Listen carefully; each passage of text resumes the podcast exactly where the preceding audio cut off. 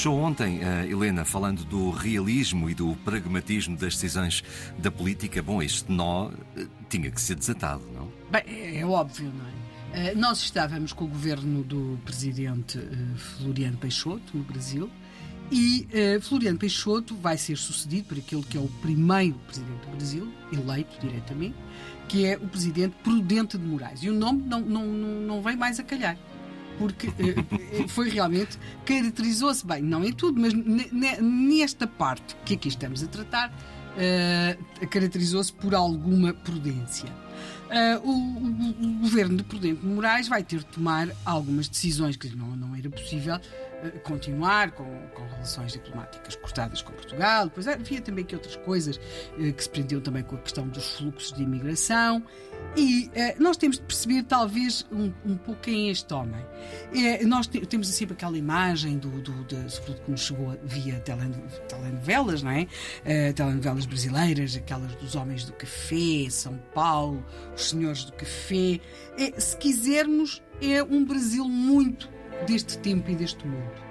É, portanto, Moraes está muito ligado a, a este, a este universo. É, ou seja, se quisermos, não é tanto ele estar ligado, é estes senhores do café vão se começar a tornar muito visíveis esta classe do, do, dos proprietários uh, de, das grandes fazendas de café neste governo de Presidente Moraes, que tem de resolver coisas complicadas, como por exemplo as questões da, da, da fronteira, porque o Brasil tinha algumas questões de fronteira para serem uh, resolvidas, também tinha ali algumas contendas com, com o governo britânico e, portanto, há aqui que reacertar algumas coisas e havia que reacertar a questão das relações diplomáticas com Portugal. Mas isto não vai ser fácil. E não vai ser fácil porquê?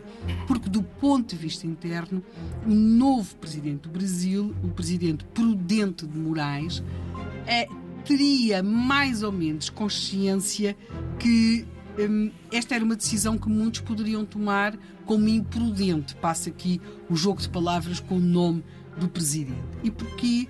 Porque uh, continuava a ser muito viva e muito impressiva a convicção que uh, Portugal não se tinha limitado a dar refúgio pessoas que considerava tinham estado envolvidas numa revolta.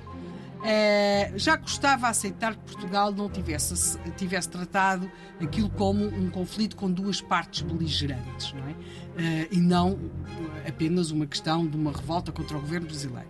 Mas, para lá disso, depois o que aconteceu com a fuga de uma parte significativa das pessoas tinham de metade? Tido, sim, tinham, tido, uh, uh, tinham sido acolhidas a bordo daqueles dois navios portugueses, terem conseguido sair, o que levantava muitas questões, como é que eles conseguiram fugir, porque não foi um nem dois que se atiraram à água a nada, quer dizer, foram, foram mesmo muitos.